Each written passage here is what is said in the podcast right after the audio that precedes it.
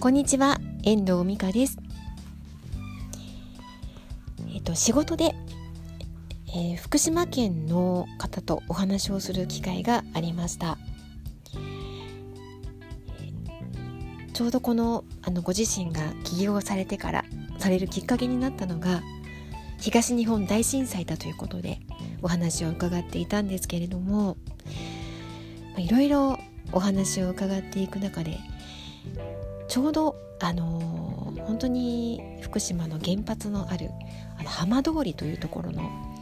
ところにお住まいだったようでね。新しく建てた家をその時に失って今は違うところに住まれているという方だったんですけれども、まあ、今のこの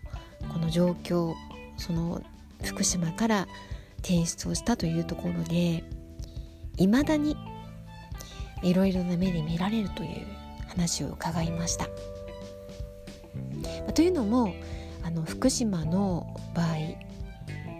原発があって、まあ、そこのから東東京電力からの保証がある、まあ、そんな風にあの見られてしまっていてなんかそういうあのもらってるからいいわよね保証されてていいわよねっていう風に見る人がいるそうなんですよね。私の今住んでいる地域も実は去年の北海道地震北海道の胆振東部地震の時に大変なあの被害のあったところ被害っていうのかなあの災害のあったところでやっ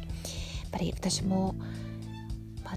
その福島のね原発のその現状には比べられないくらいだとは思うんですけれどもやっぱりその大変なこの災害で受けているその痛手っていうのも分からずに周りの人はいろいろなことを言うんだなっていうふうに思います。その現場でなければわからないことっていうのは今でもあるんだなっていうふうにお話を伺いながら思いました。実際本当に北海道でもそれを感じている私だったのであの気持ちを察するとね本当に胸が押しつぶされそうな気持ちがしました。今はまあね千葉の方の停電もやっと解消になったようでね。あのいろいろな災害とともにいろんな思いをされてる方がいらっしゃるんですけれどもなんか、まあ、そこで生きていく方はね周りの目が気になることもあるけれどもまたその周りの人はねその人たちをどういうふうに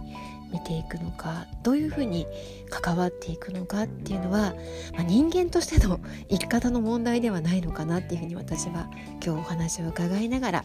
思いました。当事者はね周りの人の目を気にすることはないだろうし周りの人はその方のね大変な思いを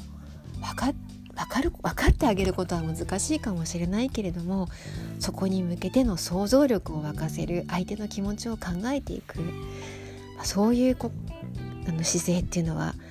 非常に大切なことではないのかなっていうふうに思いました。